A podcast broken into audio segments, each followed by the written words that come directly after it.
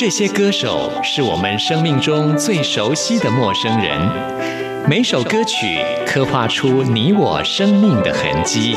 这些词曲创作人是流行音乐的莫扎特和贝多芬，每个音符谱写了你我人生的乐章。不死，在流行音乐的国度里，我们是永远的春风少年。现在就让我们用音乐陪您潇洒走一回。音乐 MIT，万象音乐始于这里。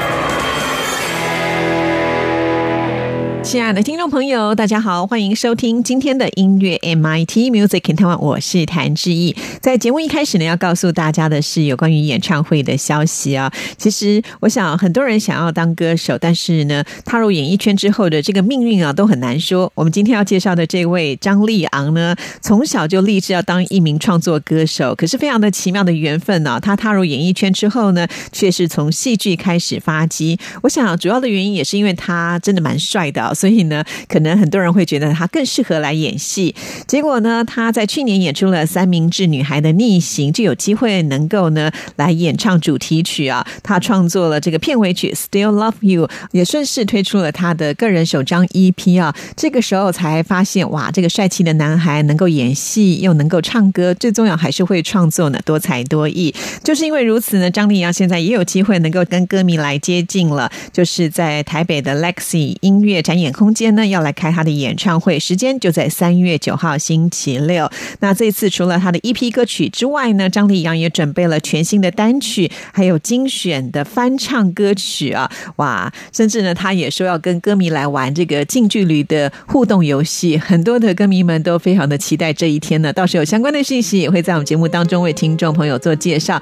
那我们现在就来欣赏张丽阳所演唱的这一首《Still Love You》。听完之后，就进入到今天的第一个单元 DJ 音乐。乐和为听众朋友来安排都是台湾优秀音乐人创作跟演出的作品。勇敢点，理智的落叶，明白所谓蜕变，就像候鸟期间，人与人间的枝微末节，再多的修剪，剪不出完美。哦。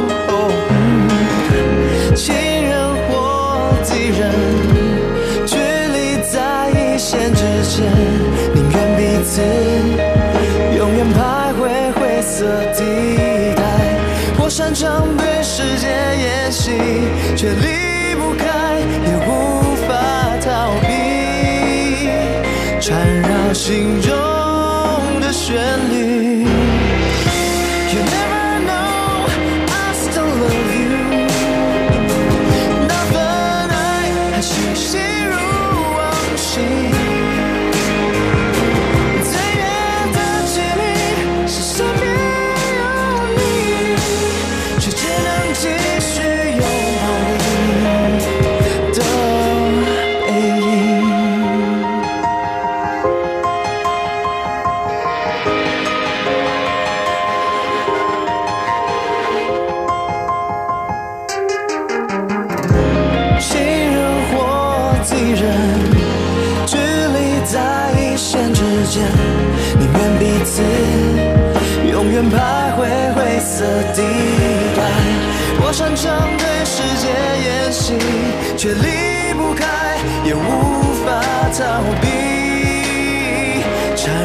心中的旋律。You never know i still love you. 那份爱还清晰如往昔哦最远的距离是身边有你就只能继续拥抱你的背影在一想念，着装在心里的最深。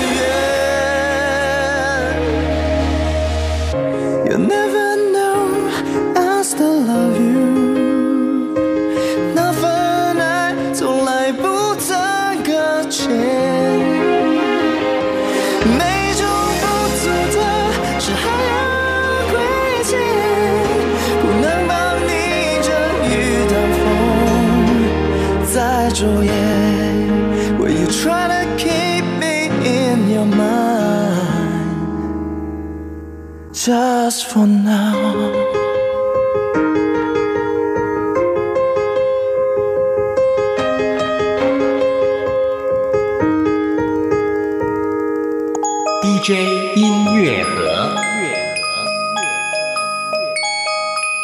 在 DJ 音乐盒这个单元里，为听众朋友安排都是台湾优秀音乐人创作跟演出的作品。今天先来欣赏的是一张重量级的专辑啊，这可是费时了三十八年的时间才完成的。这是《神雕侠侣》交响乐国乐版，演出者呢是台北市立国乐团。那我相信大家对于《神雕侠侣》的故事都是非常的熟悉啊，但是你有听过《神雕侠侣》的交响乐吗？刚才提到。这是费时三十八年才完成的，这是由音乐家黄浦堂，也就是阿唐他所创作的作品，总共呢有八个乐章，算是一个大型的交响乐的作品啊。一开始呢，它就是交响乐而已，不过后来香港的邱少斌先生把《神雕侠侣》交响乐管弦乐版改编成为了国乐版的其中四个乐章，而且呢亲自指挥演出。后来作曲家本人，也就是阿唐，他把八个乐章全部配。乐器改为国乐版，改成国乐版之后呢，由胡炳旭先生指挥广东民族乐团，在二零一零年广州来首演。那我们今天要为大家来介绍的录制版本呢，是由吴瑞辰先生重新配器，曾立斌指挥台北市立国乐团来演出啊。那在这里呢，我们先来跟大家介绍一下为什么会有《神雕侠侣》的交响乐的创作啊。在一九七六年的时候，也就是创作者阿唐黄浦堂呢，当时呢，他正在美国的肯。的州立大学来读硕士。有一天呢，他就见到了同样来自于台湾呃另外一位同学在看金庸的武侠小说《神雕侠侣》，于是他就借来翻一翻。没有想到啊，这下不得了了，就非常的喜欢，一口气呢就看完了三十多册的书。然后呢，他就立下了一个宏愿呢，就是在有生之年一定要为这一部小说来写一部交响曲。虽然当时呢，他立下了这样子的一个心愿，但是梦想并不是那么的容易成真啊。因为当时他的作曲功力呢，还没有办法能够完全的展现出来。直到他拿到了小提琴演奏硕士之后，开始学习作曲的一些基本功。但是呢，对位这样子的一个音乐手法，他就苦练了十年的时间呢。直到呢，他能够写出合格的四声部的副歌之后呢，才开始动笔写《神雕侠侣》的交响乐。那我们都知道，小说其实讲的就是故事。那音乐的好处呢，就是在抒发这些故事。的情感，那黄浦堂呢？他就花了将近十年的时间呢，把复杂的小说情节提炼出有情可以抒发的场面跟情节呢，作为交响乐的一个标题，然后提炼出了八个乐章。第一个乐章就是反出道观，第二个乐章是古墓师徒，第三个乐章是侠之大者，第四个乐章是黯然销魂，第五乐章是海涛练剑，第六乐章是情是何物，第七乐章。群英鹤寿，第八个乐章是谷底重逢。其实我想，只要看过《神雕侠侣》这部小说，或者是电影，或者是剧集，对于像这样子的一个章节的内容，其实都是非常的了解啊。那么在乐曲中也会出现主角的人物，当然包括了像是杨过、小龙女、郭靖、郭襄，呃，当然也为他们呢设计了一些简单而且很容易记的一个音乐主题。那整部交响乐的八个乐章呢，都是由这几个主题发展变化而来的，所以这是一部相当精彩的音乐作品。首先呢，我们要来欣赏的这一个呢，就是海涛练剑啊。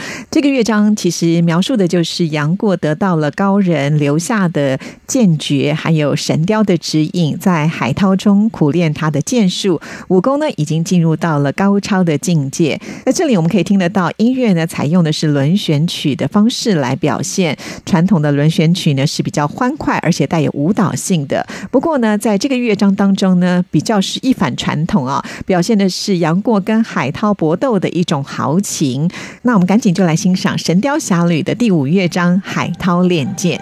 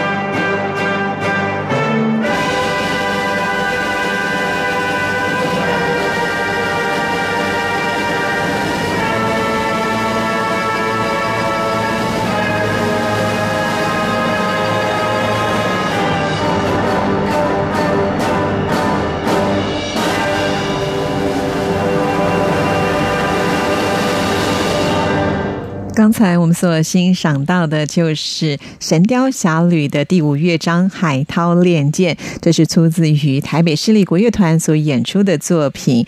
在听音乐之前呢，我们已经跟听众朋友介绍过《神雕侠侣》交响乐的创作的点滴啊，这是由音乐家黄浦堂呢他所创作的音乐作品。在这里呢，我们也跟大家来介绍一下黄浦堂老师在音乐世界里呢，其实他是多重身份的，作为小提琴演奏。家，同时呢，他也是一位音乐教育家，曾经担任台湾国立艺术学院，也就是现在的台北艺术大学实验乐团的首席兼小提琴讲师。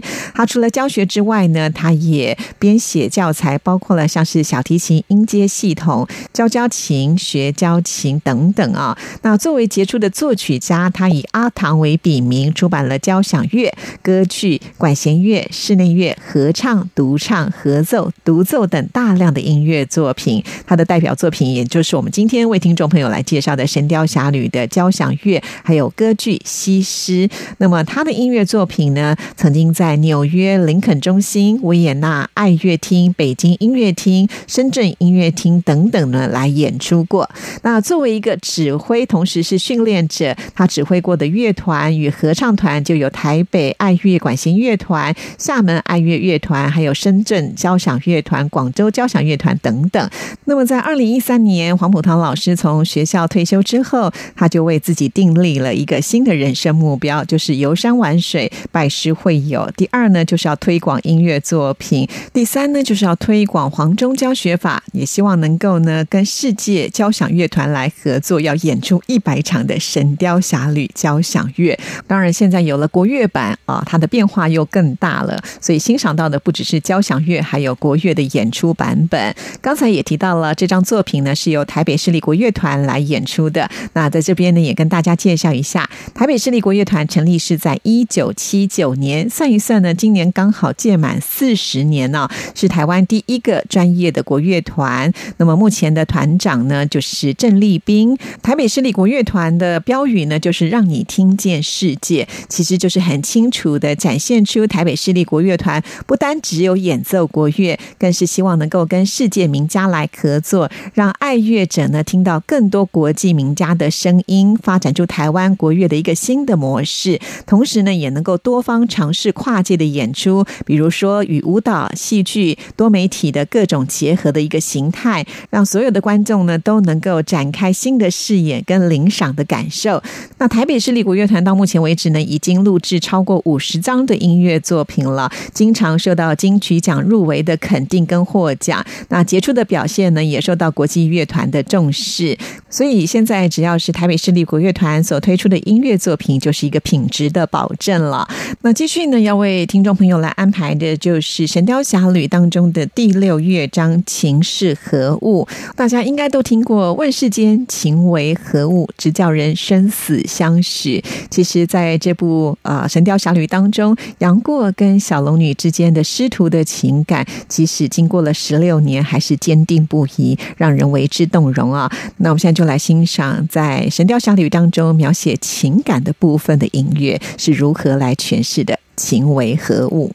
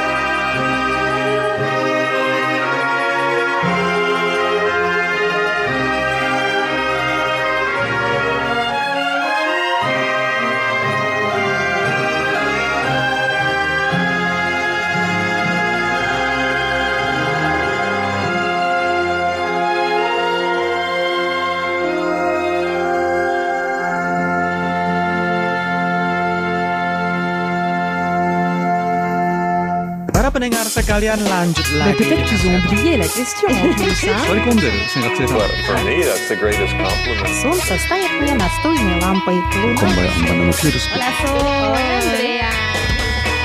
无论你在世界的哪个尽头，请你跟我这样做。哦 Turn on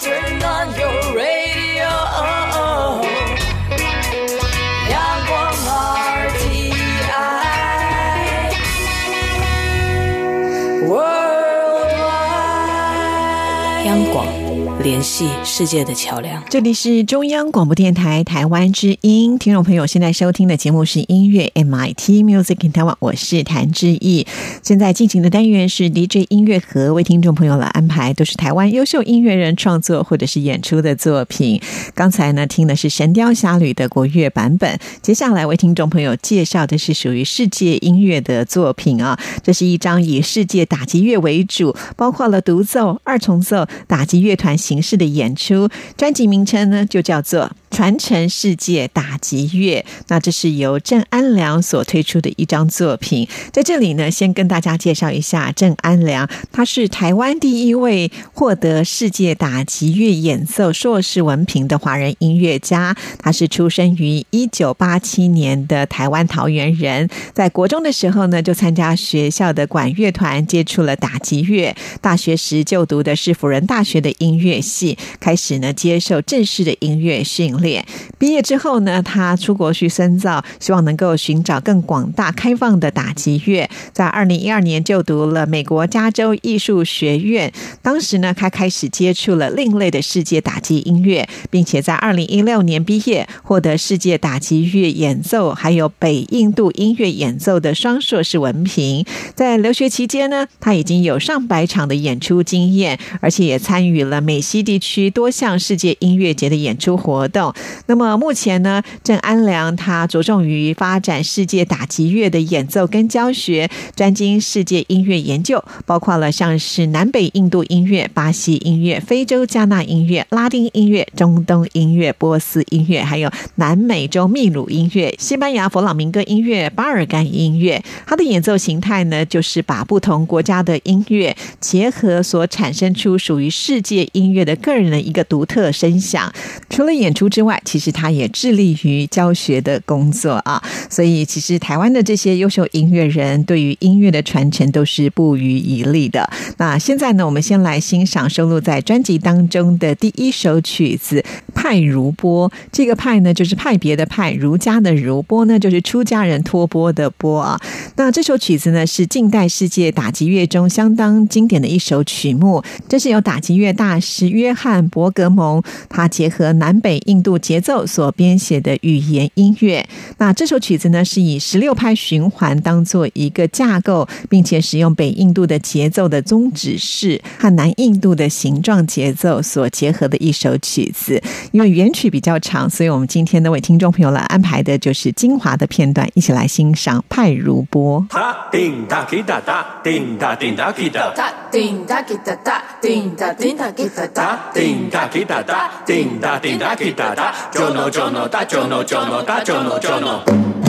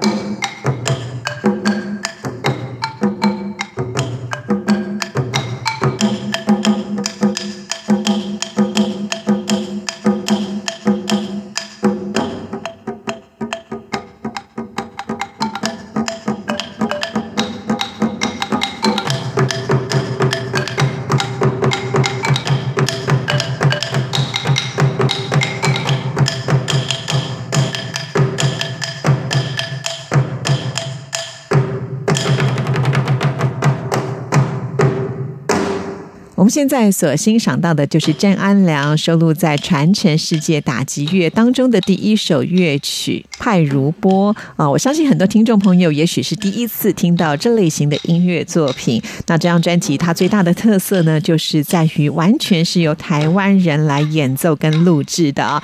虽然这样子的一个打击的音乐部分呢，在台湾可能是属于比较小众的音乐类型，不过就是希望借由这样子的一个音乐的发行，让大大家都能够了解，其实音乐呢它是没有国界的。从音乐当中你是听不出人种、肤色、国家，大家都可以呢透过音乐来欣赏世界的美好啊。所以这张专辑呢最难能可贵的就是，虽然我们听到的是很国外的风情，不过呢都是在台湾还有台湾人录制的。好，那么我们现在呢为听众朋友再来安排一首曲子呢，叫做《旋转阿恰》，这是一首古老非洲艾维族的的曲子。那这是加纳艾维族传统的社交舞曲。那阿恰在艾维族里面呢，其实是有风格的意思啊。那刚才我们提到了它是舞曲嘛，其实是以旋转为主，所以它的命名呢就叫做 Circle Acha。那艾维族他们在非洲音乐当中比较著名的就是不对称的节奏，还有在音乐以及舞蹈、歌唱的部分呢，都分别有不同的时间点演奏所形成的曲子，可以说非常的具有趣味位啊。那我们现在听到的都是我们台湾人自己来录制的这一首非洲古老艾维族他们的舞曲，一起来欣赏旋转阿恰。原曲也比较长，所以我们今天为听众朋友也是播出的精华片段。在欣赏完这首乐曲之后，就要进入到空中传真情的单元，为听众朋友回信跟点播。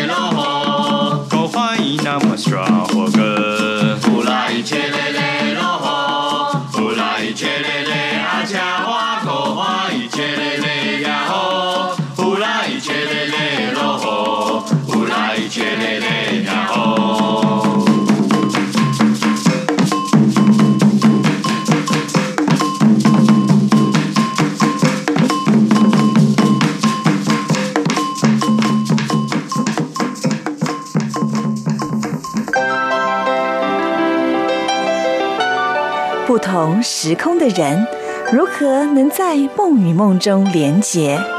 陌生的你我他，在这个空中熟悉了起来。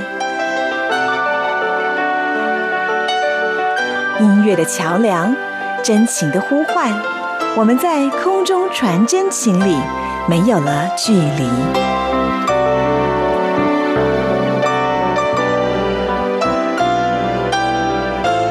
在今天的空中传真情，我们要来看的这封信件是忠实听众朋友冯乐祥的来信啊。乐祥说，在周三的音乐 MIT 当中，听到戴胜峰老师介绍的音乐，原来日本的风铃是具有使人感到清凉的作用，好奇妙啊！就不仅想起了周慧曾经唱过《风铃》这首歌，特别的悦耳动听。音乐对于脑波是具有影响的，多听听愉悦的音乐会使人心情舒畅。戴胜芳老师很有学问，知识渊博，希望他将来也经常的能够来到央广做客哦。那么我收听了周一的音乐 MIT 节目，歌手是严正兰的专访，严正兰的声音也很好听。原来呢，她是第四代南拳妈妈的歌手之一呀。她是纪念过世的父亲而演唱告白，真的是让人感动呢。下次有时间我会看一下她的演出的电影《花甲男孩转大人》，还有一夜台北。好的，谢谢乐祥写这封信来啊。其实从乐祥的信件当中就会发现，在音乐 MIT 里面真的是提供了很多元的音乐让听众朋友来欣赏哦。所以呃，希望我们央广即时通的听众朋友也多多的能够跨足到音乐 MIT 的节目。当然，如果呢对听节目有任何的感想，都非常的欢迎写信来哦。志毅的 email 信箱是 r t i t a n t a n at gmail dot com。那也欢迎听众朋友透过这个信箱呢来。信点播歌曲，今天节目最后呢，志毅要来播放的就是冯乐祥所提到周慧的这一首《风铃》啊。那也谢谢冯乐祥的提醒，让我们想起了这也是一首很棒的歌曲。今天就在我们节目最后呢，播放给大家听。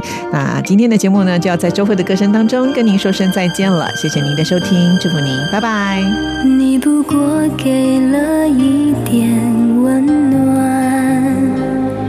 我就忘了吻别的冷淡，